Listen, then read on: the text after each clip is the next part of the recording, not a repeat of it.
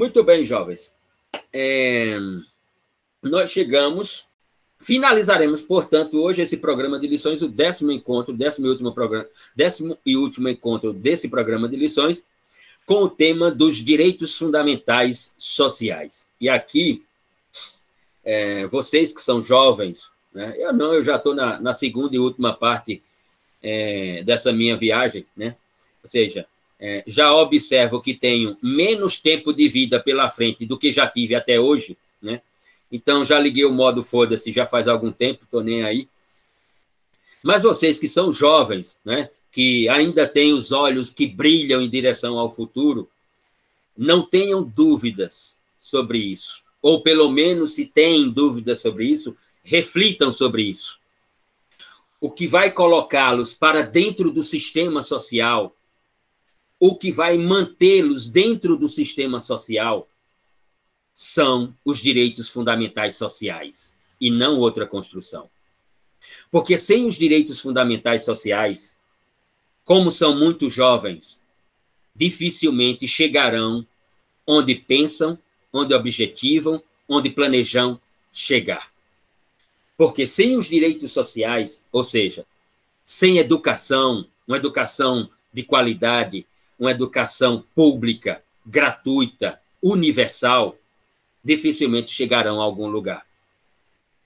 Sem uma formação profissional, sem uma formação escolástica profissional, é, condizente com os tempos da sociedade moderna, com as complexidades da sociedade moderna, sem a efetividade da moradia, que é um direito elementar para qualquer ser humano, sem a efetividade, a materialização do direito de mobilidade pela ideia de um sistema público de transporte, sem, principalmente, à luz do que nós estamos vivendo, sem um sistema de saúde para todos, dificilmente chegarão onde planejam, onde objetivam.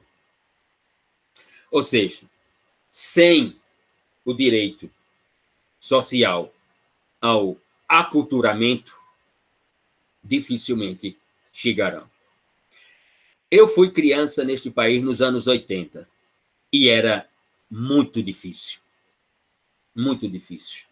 Ser criança no Brasil nos anos 80, na condição social na qual eu estava envolvido. Eu fui adolescente nos anos 90 nesse país. E era difícil. É verdade, menos difícil do que era nos anos 80, como adolescente. E eu fui comecei a ser adulto no início dos anos 2000. E, sinceramente, a partir de 2000, do ano de 2000, se não fosse o momento de efetividade, se não plena, se não plena, mas se não fosse o momento de efetividade, pelo menos parcial, dos direitos sociais, seguramente eu não teria feito a viagem que fiz até os dias de hoje. Sempre fui um estudante, é, na minha vida escolástica universitária, um estudante de universidade pública, sempre com bolsas de estudo. Na graduação, fui bolsista da FAPESP, Fundação de Amparo à Pesquisa do Estado de São Paulo. No mestrado, fui bolsista do CNPq. No doutorado, fui bolsista da CAPES. No doutorado, também tive bolsa da União Europeia através de uma fundação chamada FCT, Fundação para Ciência e Tecnologia de Portugal, mas que os recursos são da União Europeia. E fui bolsista dessa fundação com autorização da CAPES, quando fui passar os dois anos na Alemanha para fazer a pesquisa de campo do doutorado. Voltei a ser bolsista da CAPES no pós-doutorado uh, na Itália com Rafaela de Jorge. Enfim, toda a minha história escolástica universitária, ela foi na universidade pública, gratuita, de qualidade e ainda com bolsas de estudo. Então, obviamente que toda essa estrutura proporcionou a mim toda essa viagem. De durante oito anos da minha vida, viver em cinco países, né? quatro países estrangeiros, mais o Brasil. durante oito anos da minha vida, pude viver nesse países, nesses países é, com condição social na qual eu estava apenas estudando, apenas pesquisando, apenas escrevendo, publicando, e não tendo que trabalhar para ter algum recurso para poder estudar. Né? E se isso acabar, e é só olhar é, a última publicação sobre os recursos para a ciência no Brasil, o quanto nós tínhamos de recurso em bilhões no ano de 2015 e 2016, até 2015 e 2016, e quanto foram os recursos alocados no ano de 2020. Então, pode, pode se abrir a perspectiva de que isso pode não se repetir. E, portanto, vocês que são jovens e que têm toda a legitimidade de terem as mesmas oportunidades que eu tive. Aliás, como dizem os construtivistas, o sentido de uma teoria da sociedade é o sentido de que todos que estão nessa teoria da sociedade possam receber as oportunidades e, com as suas capacidades, desenvolver o que for possível à luz dessas oportunidades. E não que as oportunidades elas venham por um mecanismo de seletividade. Não. Não é uma teoria da sociedade. Então, é, nesse último encontro, o tema é os direitos fundamentais sociais, exatamente porque são jovens. E eu já fui jovem, e quando era jovem, principalmente da minha, por causa da minha condição social, filho de um cozinheiro autodidata e de uma costureira com a quarta série primária, e de avós que nunca sentaram num banco de escola e tinham uma propriedade, uma pequena propriedade para produzir o que conseguiam comer e vender um pouco para ter uma renda, o meu maior sonho era a chegada de uma oportunidade. Eu sonhava todos os dias em um dia ter uma oportunidade e com essa oportunidade eu poder mostrar todas as capacidades que eu imaginava que tinha. Mas para mostrá-las era preciso aparecer essa bendita fenomenologia chamada oportunidade. E por isso eu penso que todos têm que ter oportunidades. Qual será o resultado ao usufruir dessa oportunidade? Aí é de cada um. Mas a oportunidade ela não pode ser seletiva. Um sistema político, um Estado, não pode utilizar da seletividade para construir oportunidades para os jovens.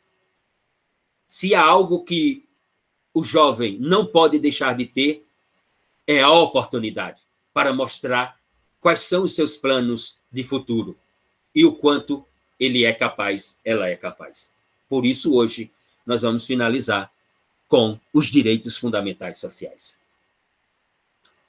Muito bem. E aqui eu tinha, eu publiquei, deixa eu só certificar aqui qual é a grade mesmo, se eu não me engano, eram cinco tópicos, não é isso? Teoria dos paradigmas, uh, por Thomas Kuhn, positivismo e constitucionalismo, constitucionalismo, direitos fundamentais individuais, direitos fundamentais como instituição por Nicholas Luhmann e sistema e complexidade, a efetividade dos direitos fundamentais. Então, vamos lá para o décimo e último encontro do programa de lições Sociedade, Direito e Política, Linguagem, Razão e Mundo. Iniciamos, portanto, com a ideia da teoria dos paradigmas. Em 1966, o professor Thomas Kuhn eh, publica um livro eh, intitulado de eh, Estruturas das Revoluções Científicas, obra na qual, obra na qual Thomas Kuhn afirma a edição de paradigmas e a evolução desses paradigmas.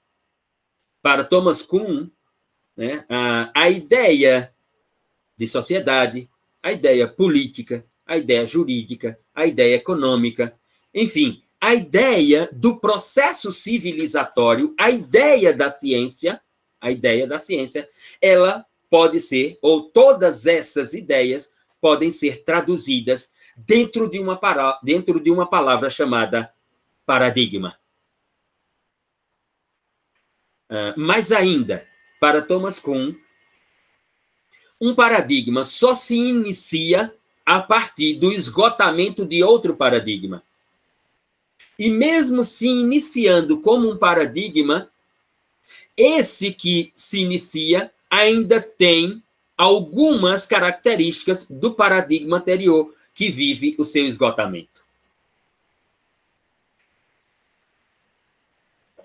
Quando leio esse texto de Thomas Kuhn, quando li esse texto de Thomas Kuhn, quando volto, quando revisito esse texto de Thomas Kuhn sobre essa edição dos paradigmas, não me vem, não me vem outra ideia senão a teoria de Tobias Barreto sobre o cosmos de forças, em que ele utiliza exatamente é, a ilustração né, da sociedade medieval e da sociedade moderna para mostrar o nascimento né, uh, dessa ideia do cosmos de força, da ideia da serpe que devora a serpe para se fazer dragão. Né? De que a sociedade moderna só foi possível como um paradigma por causa do esgotamento da sociedade medieval eclesiástica europeia. Mas que na sociedade moderna nós ainda temos muitas características da sociedade medieval eclesiástica europeia. Né? Porque como diz Tobias no texto completo, né? É um mundo tentando nascer, né? E o outro tentando não morrer. Então, obviamente que sobrarão partículas daquele que está morrendo para dentro daquele que está querendo nascer. Essa é a ilustração.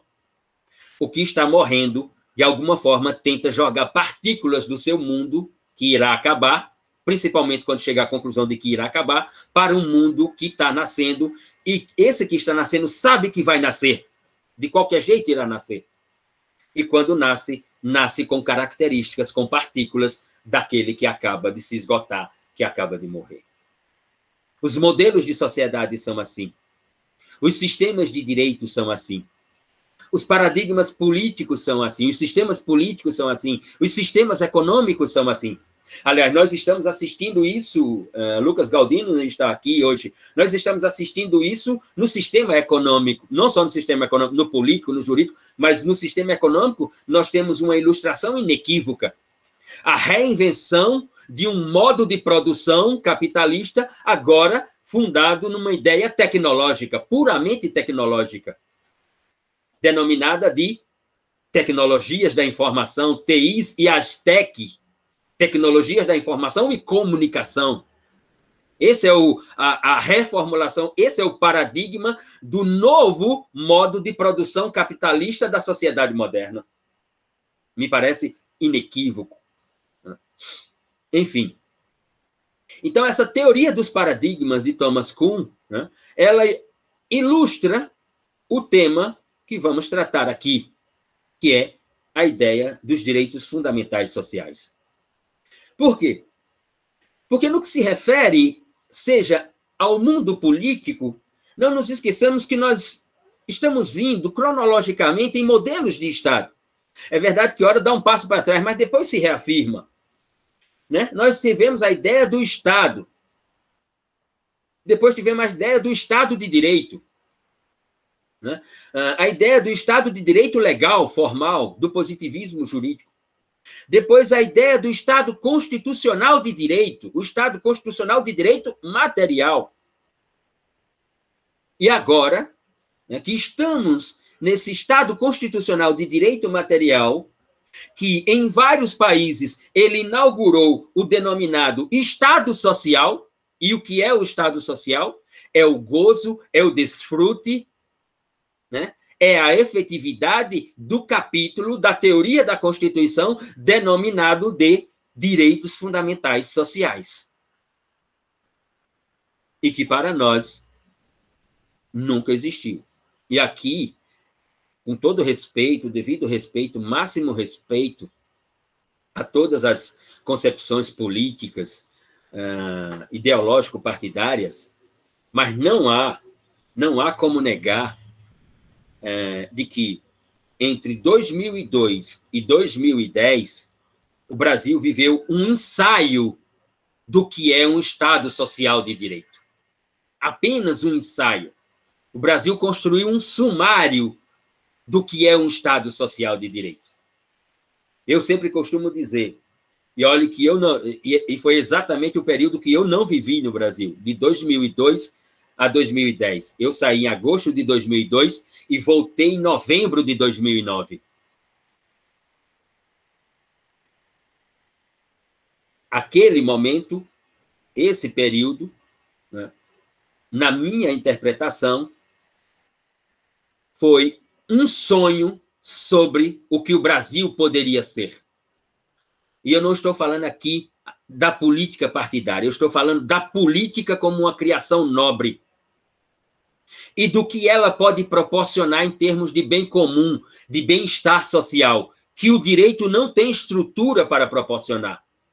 Porque a estrutura do direito é uma estrutura binária, a estrutura da política não.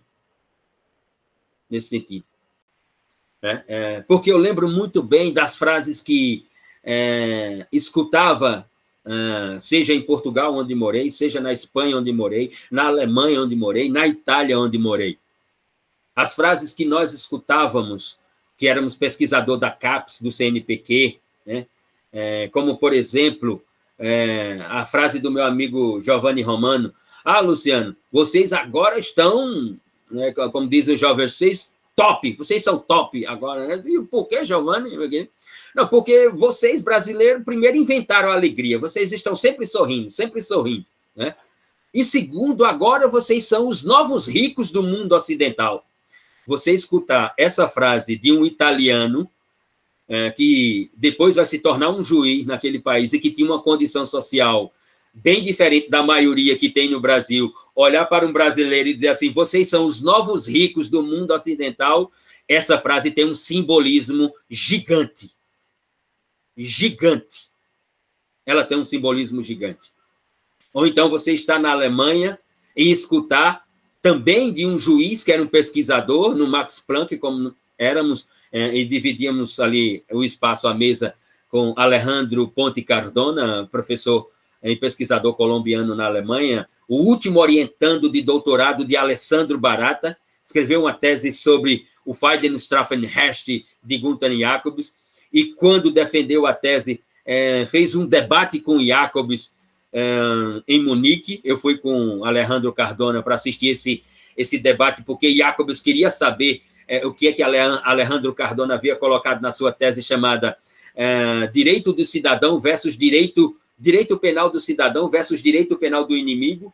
E Jacobs queria saber qual era a interpretação que ele havia construído sobre a, a, tese de Jacob sobre o Freudenstraffenrecht, e houve um debate na Universidade de Munique, que escolheram a Universidade de Munique para fazer esse debate, e nós saímos de trem de Freiburg, três horas de trem até Munique, eh, e, e, eu fui com, com Alejandro Cardona para assistir esse debate, e escutar de um alemão dizer assim, Luciano, é, o que, que, está acontecendo no Brasil? E isso era o ano de 2007. Luciano, o que, que está acontecendo? Desculpa, o ano da Copa do Mundo na Alemanha, segundo semestre de 2006. O ano da Copa do Mundo na Alemanha, 2007, não, 2006. Disse, o que é que está acontecendo no Brasil? Porque ah, nós só recebemos notícia do Brasil. A economia de vocês está assim, é, os índices sociais estão pipocando, é, índices maravilhosos, não sei o que lá, não sei. A produção científica de vocês deu um salto, não sei o que. Era só o que nós escutávamos na Europa. E depois, quando fui morar na Itália, né, e, e, que viajava nos finais de semana, era estudante de um tal de um programa chamado Ciência Sem Fronteira, que, que você, você, dava o chute numa latinha de Coca-Cola, pegava em três estudantes de Ciência Sem Fronteira em Londres, é, em, em, sabe, na Irlanda, na Inglaterra, na Escócia, é, na Itália, na França, na Alemanha. Né? Você entrava num pub é, em Londres para tomar uma caneca de, de cerveja, um daquilo lá, e ia jogar aqueles dardos lá. É, de cada três dardos que você jogava, um acertava num estudante do Ciência Sem Fronteira. E todo mundo perguntava: de onde diabos está saindo tanto brasileiro aqui na Europa como estudante? Só para você ter uma ideia, é, quando fui, quando fui em 2002, e o dado que eu tenho é esse, não, não sei dos anos depois, mas isso, isso foi maximizado enormemente. Mas no ano que eu fui, em 2002, a CAPES tinha, a CAPES tinha no, na Europa, não no estrangeiro, não vou contar os Estados Unidos, Canadá e, e a Ásia e outro lugar. Na Europa, a, a, a tinha só de doutorado, de doutorado pleno, só de doutorado pleno, não estou falando doutorado sanduíche ou outra bolsa qualquer, não. O que a CAPES chama doutorado pleno ou bolsa exterior doutorado, que são 48 meses com a bolsa para fazer o doutorado. A CAPES tinha 1.600 pesquisadores só de doutorado. Só de doutorado. Enfim, sem os direitos sociais, não é possível. Não é possível. Então, obviamente que é a política que realiza isso, não o direito. Ou seja, sair de um Estado de direito né, para um Estado, sair de um Estado de direito formal, legal, para a ideia de um Estado constitucional de direito material, que é o responsável pela invenção do Estado social. E o que é a invenção do Estado social? É a materialização, é a efetividade dos direitos sociais. No nosso caso aqui, é a efetividade daquilo que está previsto entre o artigo 6 da Constituição e o 11. Do artigo 6 a 11 da Constituição é, sinceramente, jovens, é o futuro de vocês. O futuro de vocês não está no direito penal, não está na criminologia, não está no direito civil, não está no direito processual civil, não está no direito processual penal, não está no direito administrativo. O futuro de vocês, jovens, está entre o artigo 6 e o artigo 11 da Constituição. Ali está o futuro de todos vocês. Porque se o que está ali não for efetivado, aquilo que vocês planejam, aquilo que vocês elaboram, esperando a oportunidade para mostrar toda a capacidade que tem, essa oportunidade não irá aparecer. Não irá aparecer. Diz Maria do Rosário aqui. Hoje, nem o currículo Lattes a gente tem. é, é, nem acessar o currículo Lattes a gente consegue acessar. Imagine uma bolsa de doutorado de 48 meses para vocês, com 1.200 euros todo mês para você estar na Europa, num país que você escolheu, na universidade que você sempre quis fazer o doutorado, e o governo, não é que o governo está lhe dando isso, não. Você participa de um processo, você luta por aquilo, o governo tem a obrigação, porque é uma norma constitucional. O governo não tem o dever. O Estado tem a obrigação. E você e quando isso acontecer, mostrar toda a sua capacidade de que você só precisava de uma oportunidade. E se ela não aparecer, digo, não terá como. O que significa dizer que a teoria dos paradigmas esboçada, construída, elaborada, formulada por Thomas Kuhn, ela está dentro daquilo que ele próprio chama de processo de evolução, e que nós vamos chamar aqui de processo de evolução dos processos civilizatórios.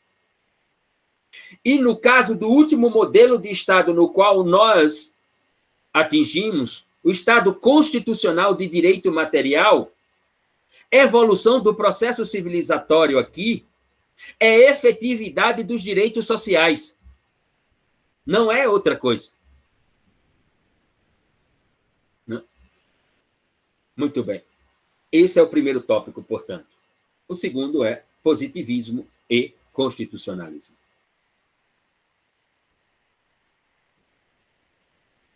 Por quê?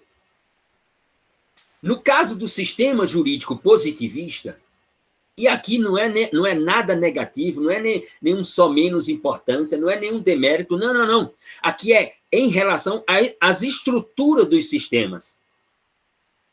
A estrutura do sistema positivista do direito, ou a estrutura do direito positivo, do sistema jurídico positivo, é uma estrutura formal, legal, como diz Rafael de Jorge em um livro intitulado Imundi de la Società del Mundo, Os Mundos da Sociedade do Mundo, a ideia do sistema jurídico positivo cumpriu com o que prometeu.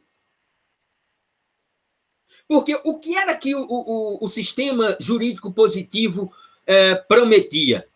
Prometia uma estrutura jurídica normativa de caráter legal formal, legalista formal O direito positivo é um direito formal. A sua realização é imaterial, ou seja, a sua realização é a não aplicação da norma, determinando, portanto, um controle sobre as nossas ações, sobre os nossos comportamentos selvagens, anticivilizatórios. Então, como diz Rafael de Jorge, uh, o positivismo jurídico cumpriu com tudo que ele prometeu. O que foi que o positivismo jurídico prometeu? Ora, o, o positivismo jurídico, promet, jurídico prometeu um leque de direitos fundamentais individuais. Foi isso que ele prometeu. Porque não nos esqueçamos. Com a ideia da teoria das constituições ou das teorias da Constituição do Estado, faz-se necessário né, normativizar todas aquelas declarações políticas, como ah, aquelas britânicas de 1211 e 1213 de João Sem Terra, sobre aquelas reivindicações de caráter puramente individual dos cidadãos britânicos da Bill of Rights, da Petite of Rights, por quê? Porque são declarações políticas que não tinham força. Com a ideia das teorias da Constituição, seja a teoria política da Constituição de Carl Schmitt, seja a teoria jurídica da Constituição de Kelsen, seja a teoria uh, das forças sociais, da reunião de forças sociais de La Salle e tantas as outras teorias da Constituição, mas todas tiveram que utilizar o positivismo para normativizar os direitos fundamentais individuais. Por quê? Porque eles não tinham força normativa como declarações políticas. Eles tinham que ser transformados em estruturas normativas, obrigando o Estado, que agora é o Estado do quê? Agora, o Estado moderno é o Estado da Constituição, porque é a Constituição que faz nascer o Estado moderno, como diz Luma, a Constituição de 1787 na Revolução Americana, a Constituição de 1791 na Revolução Francesa, após a Revolução Francesa. Então, o nascimento da sociedade moderna se dá por um paradigma denominado de revoluções. E dentro desse paradigma chamado revoluções, há a invenção, a criação, a imaginação de um diploma chamado Constituição. Porque com a Constituição eu faço nascer o Estado. Com o Estado, eu tenho a Constituição. Agora, como diz Luma, a primeira característica do paradigma da sociedade moderna, a primeira diferenciação da sociedade moderna. Qual é a primeira diferenciação da sociedade moderna? É que a Constituição, que faz nascer o Estado, faz nascer o Estado pela separação pela diferenciação. Executivo, como diz aquela menina do funk no Rio de Janeiro, cada um no seu quadrado. Cada um no seu quadrado. Ou como diz MC Loma, Kika, Kika, Kika, Kika, Kika, devagar, Kika, Kika, Kika. Cada um quicando no seu. Executivo sabe as suas fronteiras. Legislativo sabe as suas fronteiras. O judiciário sabe as suas fronteiras. Aqui está a diferenciação da sociedade moderna, uma das diferenciações da sociedade moderna. Ou seja, há limites que que em 1911, naquela obra de Kelsen, ele vai dizer. É o que ele está dizendo. Política é um fenômeno, moral é outro, e religião com ela, e o direito é um terceiro eles não podem se misturar. Como veremos na tese do professor Luma, se houver uma mistura dessas fenomenologias, acabou a diferenciação da sociedade moderna. Nós passaremos a viver uma desdiferenciação da sociedade moderna, ela voltará a ser outra sociedade, como era a sociedade medieval eclesiástica europeia, que era política, religião, economia, moral, direito, tudo numa autoridade só. E qual era o resultado fundamental de toda essa mistura numa autoridade só? Um mundo de exclusão social e não de inclusão. Paradoxalmente, paradoxalmente, o que provoca o processo de inclusão social é exatamente a diferenciação da sociedade moderna. O que provoca a efetividade da inclusão social é que o direito sabe os seus limites, a política sabe os seus limites, a religião sabe os seus limites, a moral tem que saber os seus limites.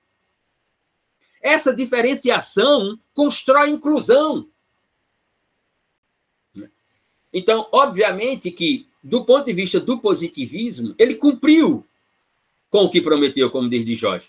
Porque o que é que ele prometeu? Uma estrutura formal. A estrutura formal, ela aconteceu. Ela aconteceu infraconstitucionalmente e ela aconteceu constitucionalmente. Ou a Constituição não tem uma forma? Claro que tem uma forma, seja ela política, seja ela jurídica, seja ela cultural, seja ela qual for a outra teoria, ela tem uma forma. E foi dada pelo direito positivo. O, o Código Civil francês de 1804 é a promessa do positivismo jurídico. O Código Civil austríaco de 1810 é a promessa do positivismo jurídico cumprida. É a ideia de um sistema jurídico puramente legalista formal, ou formal legalista. Escolha a ordem que desejar.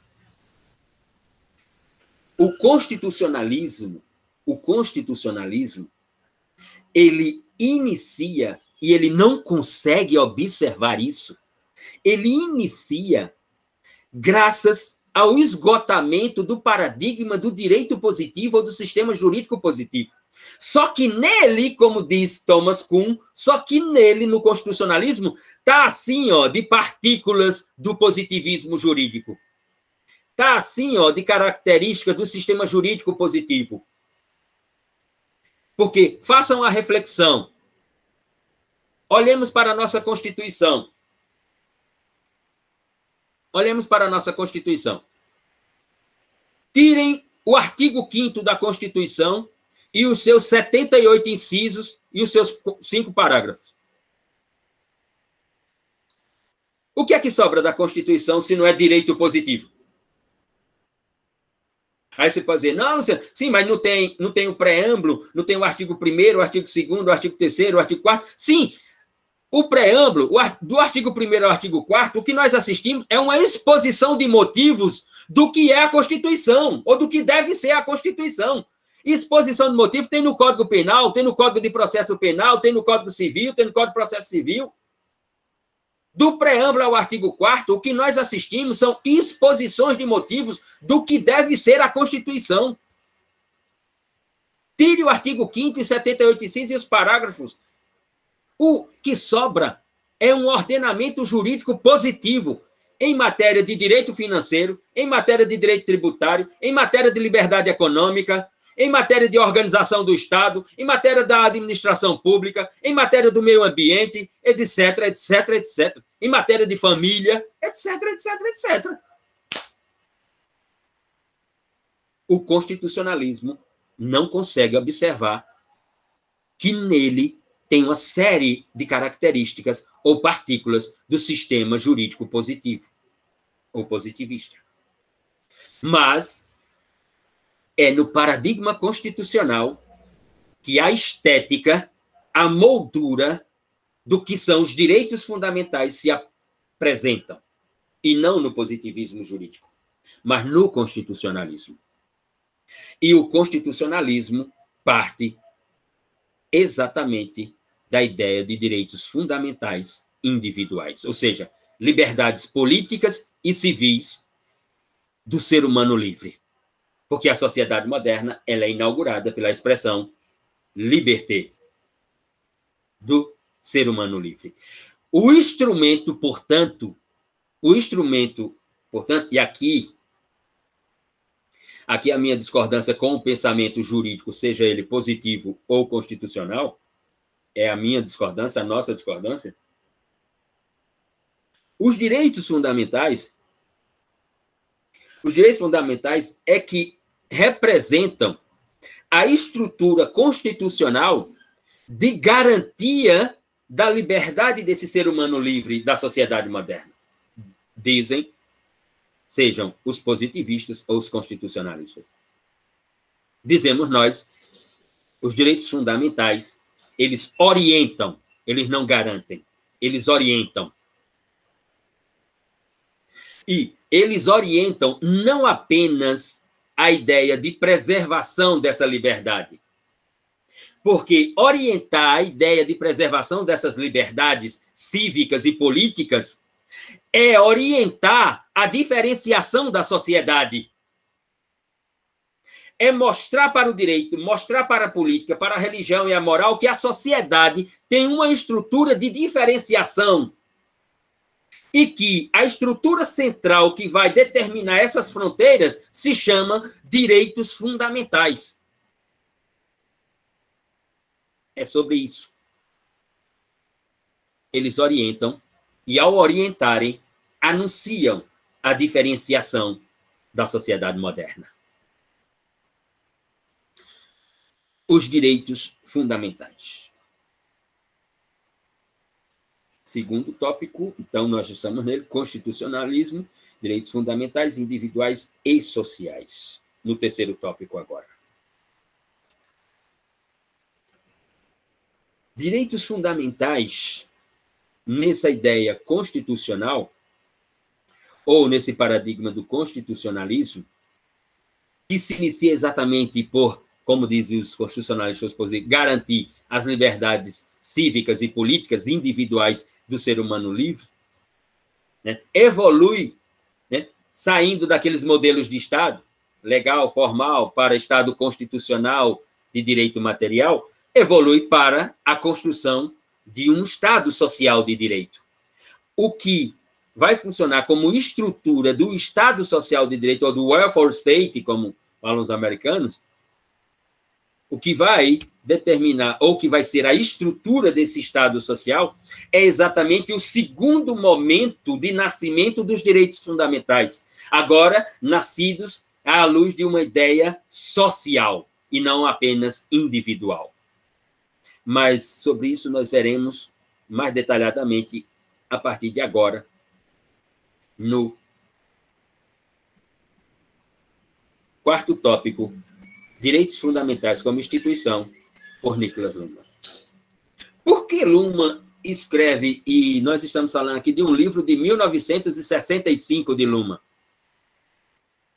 Os Direitos Fundamentais como Instituição, a Sociologia Política. É o seu livro de 1965. Esse livro de 65 é uma contribuição para a sociologia política ocidental, para a ideia de teoria da sociedade, para a ideia de sistemas sociais, para uma ideia que Luma inaugura no pensamento sociológico, político e jurídico do mundo ocidental, que é a ideia de sociedade e sua diferenciação. Ah! Quem já havia falado isso, mas com outras expressões e, e com outras complexidades? Eita! Hum, lá atrás, um camarada barbudo, como quando chamou a sociedade moderna de sociedade de classes. O que é a sociedade de classes de Marx no campo sociológico e econômico, ou da economia política, senão a observação sobre a diferenciação da sociedade. Então, Luma vai partir da ideia do que é a sociedade moderna, e a sociedade moderna é a sociedade das complexidades, e a sociedade moderna, como sociedade das complexidades, só é porque nela existe diferenciações. Porque nela existe uma teoria da diferenciação. Luma vai dizer: olha o que era o absolutismo. Existia diferenciação no absolutismo? Não. Política, economia, direito, religião, moral, estava tudo numa autoridade só, no absolutismo. Com a queda da sociedade medieval eclesiástica europeia e a, o nascimento da sociedade moderna, eu saio do absolutismo e vou para o liberalismo. O que é que eu observo no liberalismo? Diferenciação. O absolutismo é a negação da diferenciação. O liberalismo é o espaço da diferenciação. Eu estou, portanto, diz Luma, à luz de fatos históricos e evolução dos modelos de sociedade, de política, de economia, de direito. E para Luma, existem dois marcos: a Revolução Americana, com a Constituição de 1787, e a Revolução Francesa e a Constituição de 1791. Para Luma, o constitucionalismo moderno é identificado nesses dois marcos. E esses dois marcos representam exatamente a memória dos direitos fundamentais. Dos direitos fundamentais como uma instituição. Por quê? Porque com a ideia de direitos fundamentais, né, eles vão passar a comunicação para o sistema político, para o regime político, de que a política, a política é o meio pelo qual é o meio pelo qual serão edificadas as garantias de direitos e a separação de poderes. E o poder que irá observar esse rol de direitos, chamado direitos fundamentais, e a separação de poderes é o poder judiciário, que observa o executivo e o legislativo. Aqui está um quadro da diferenciação jurídica, política da sociedade moderna. E sociológica e econômica é a sociedade de classes. O que significa dizer que na sociedade moderna, que é a sociedade dos direitos fundamentais para Luma, relações, colaborações, conflitos, todas essas fenomenologias serão mediadas pelo sistema político e jurídico através da Constituição. Por quê? Porque os direitos fundamentais estão lá dentro da Constituição, normativizados na Constituição. Então, a Constituição, ela é a fenomenologia de mediação, ou como disse Luma, ela é o acoplamento estrutural da sociedade moderna entre política e direito.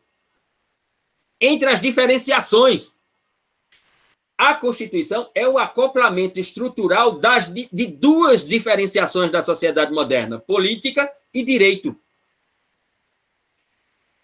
Diz Nicolas Luma. Portanto, para Luma, quando eu estou falando de direitos fundamentais, eu estou falando de sociedade moderna e de complexidade. Não é de outro paradigma que eu estou falando. Não é de outro paradigma. E a complexidade dessa sociedade moderna, Luciano, a complexidade desse sistema social, qual é?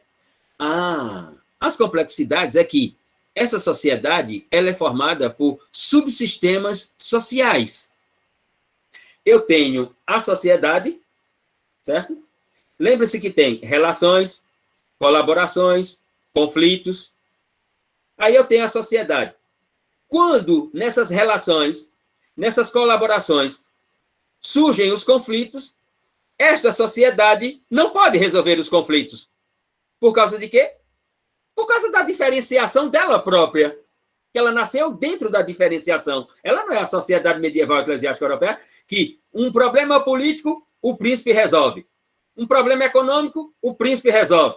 Um problema jurídico, o príncipe resolve. Um problema de moral, o príncipe resolve. Não, não. Aqui há uma diferenciação agora. Então, essa sociedade, ela inventa as suas diferenciações. Então, como ela não pode resolver os conflitos que surgiram das colaborações e das relações, ela inventa um subsistema dela própria, a política. Ela inventa outro subsistema dela própria, a economia, o direito, a arte, a ciência, a religião e assim por diante. E aí os conflitos são resolvidos não nela, na sociedade, os conflitos são resolvidos pelos subsistemas criados por ela. Os problemas de relações sociais, que se traduzem como problemas jurídicos, quem é que resolve? O sistema do direito. Os problemas de relações, colaborações e conflitos políticos são resolvidos na comunicação política entre os partidos. E se tiver alguma, algum conteúdo jurídico, vai para o direito. Os problemas da economia entre oferta e demanda, escassez, abundância, é, etc., são resolvidos pela economia.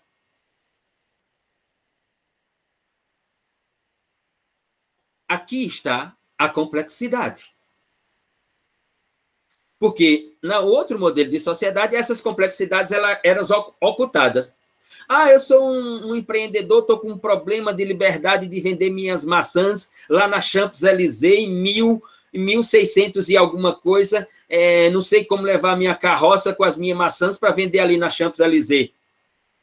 Vou lá, falo com o príncipe, o príncipe diz: você vai vender todas as segundas-feiras, das nove às quatro da tarde. Está resolvido, pronto. Não tem diferenciação nenhuma.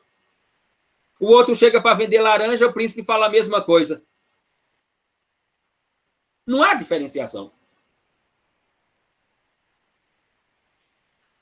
A ideia de Luma é que os direitos fundamentais imprimem os limites à política e ao próprio direito.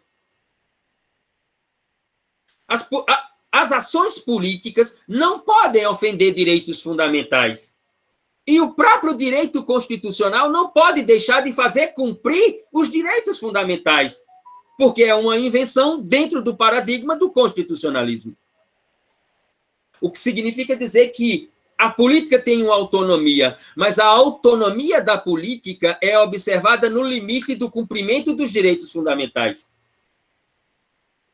Ah, eu tenho um adversário político, foda-se, manda prender esse safado falo com não sei quem, vai prender. Não, não, não vai prender porque existem os direitos fundamentais. Se não existissem os direitos fundamentais, eu, como político, tenho um adversário que ele pode estar me ameaçando vencer as próximas eleições, eu dou um jeito dele ficar preso e não vencer as próximas eleições. Mas, como há os direitos fundamentais, os direitos fundamentais não deixam a política fazer isso. Por quê? Porque essa relação essa categoria de colaboração vai resultar num conflito. Quando resultar num conflito, esse conflito é de ordem não mais política, não mais religiosa, não mais da moral, mas do direito. E aí é o direito que vai tratar esse conflito. A política tem uma autonomia determinada pelos direitos fundamentais. Só que vem Luma e diz: toda essa diferenciação precisa de uma instituição corretiva. Uma instituição corretiva das ações humanas. Por isso que os construtivistas dizem que o ser humano é perigoso. E é mesmo. O ser humano é perigoso. Por isso que nós devemos fortalecer as instituições e não os seres humanos. A fortaleza deve ser as instituições. Um ser humano não pode ser mais forte do que uma instituição. Porque a instituição tem que ficar para as gerações que virão. O ser humano vai chegar ao fim. E ele é perigoso nas suas ações. Então, essa diferenciação social, ela necessita de uma instituição, uma instituição corretiva, para Luma, a instituição corretiva dessa diferenciação social, ou seja, que imprime limites das, das ações dessas diferenciações, a instituição se chama direitos fundamentais. Para Luma, os direitos fundamentais estabilizam a estrutura social. Para Luma, os direitos fundamentais colocam limites nas estruturas sociais, nas complexidades sociais. Ou seja, os direitos fundamentais, portanto, para, para Luma, não são apenas direitos fundamentais, sejam eles individuais ou sociais. Para Luma, os direitos fundamentais são uma instituição que estabiliza uma instituição que estabiliza as estruturas do sistema social que, portanto, estabelece fronteira das ações no sistema social, das ações políticas, das ações morais, das ações religiosas, das próprias ações jurídicas. Para Luma, os direitos fundamentais são isso. E, após essa descrição que ele faz, ele vem com duas propostas para afirmar os direitos fundamentais como instituição. É, primeira proposta de Luma. Para afirmar os direitos fundamentais como uma instituição, faz-se necessária uma análise sociológica dos direitos fundamentais. Ou seja, para Luma, antes de jurídico, os direitos fundamentais são sociologia. Eles têm uma estrutura sociológica que, como criação sociológica, eles ficam navegando no debate da doutrina, do pensamento jurídico. Os autores ficam debatendo sobre força normativa dos direitos fundamentais, sobre a ausência da força normativa dos direitos fundamentais. A partir dessa dialética discursiva sobre os direitos fundamentais, é que nasce o pensamento para Luma dos direitos fundamentais serem transformados no centro das construções dogmáticas do direito. Toda dogmática só poderá nascer, portanto, a partir da ideia do reconhecimento dos direitos fundamentais. É por isso que existe no nosso sistema político uma tal de CCJ, Comissão de Constituição, Justiça e Cidadania. É verdade que quem é a presidenta dessa comissão né, não está em nada de acordo com o que é a comissão. Mas isso aí é outra história, é outro paradoxo, outra complexidade da, da, da dessa sociedade das diferenciações. Né? Porque alguém que é presidente da Comissão de Constituição, Justiça e Cidadania ficar de abraços e de comunhão com neonazista, neonazistas, com neta de ministro das Finanças de Hitler, você está de brincadeira. Mas, enfim. Ou seja, a proposta de uma análise sociológica dos direitos fundamentais, para transformar os direitos fundamentais numa instituição, chega ao ponto de, da sua interpretação, é, até então, não se traduzir como unificada. Para Luma, não há sentido nessa diferenciação entre direitos fundamentais individuais e direitos fundamentais sociais. Se são direitos fundamentais, eles são irrenunciáveis e têm que ser efetivados imediatamente, porque o Estado é o Estado constitucional de direito material e não mais formal. Então, por que essa divisão entre direitos fundamentais individuais e direitos fundamentais sociais? Não! A efetividade material tem que ser automática de ambos. Após essa análise, para Luma, né?